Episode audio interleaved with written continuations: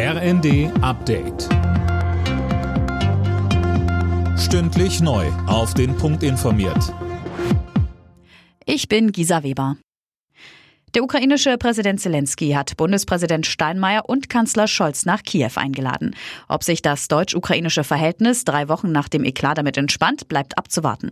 Kanzler Scholz ist in Sachen Ukraine-Besuch weiter zögerlich. Ich habe mich mit dem Bundespräsidenten darüber vorher und hinterher sehr ausführlich unterhalten. Und wir haben dabei auch äh, entwickelt, was dann auch das Ergebnis des Gesprächs ist, dass die Außenministerin demnächst äh, in der Ukraine sein wird.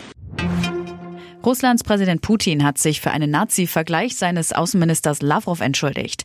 In einem Interview hatte Lavrov im Zusammenhang mit dem ukrainischen Präsidenten Zelensky gesagt, dass auch Hitler wohl jüdisches Blut gehabt habe. Eine These, die nie bewiesen werden konnte. Aus dem Büro des israelischen Ministerpräsidenten Bennett heißt es jetzt, Putin und Bennett hätten telefoniert und Bennett hätte die Entschuldigung angenommen. Der Kreml bestätigte die Entschuldigung allerdings zunächst nicht. Die Finanzminister der Länder beraten heute in Nürnberg über das geplante Entlastungspaket der Bundesregierung. Vorab übte Bayerns Finanzminister für Acker scharfe Kritik.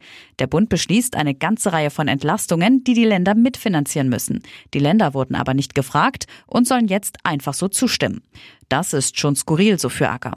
Er hält einige der Maßnahmen für viel zu kompliziert und hätte die Menschen lieber mit Steuersenkungen entlastet. Auf dem Gelände eines Nespresso-Werks in der Schweiz sind 500 Kilogramm Kokain sichergestellt worden. Mitarbeiter hatten es beim Entladen einer Lieferung, die offenbar aus Brasilien kam, entdeckt.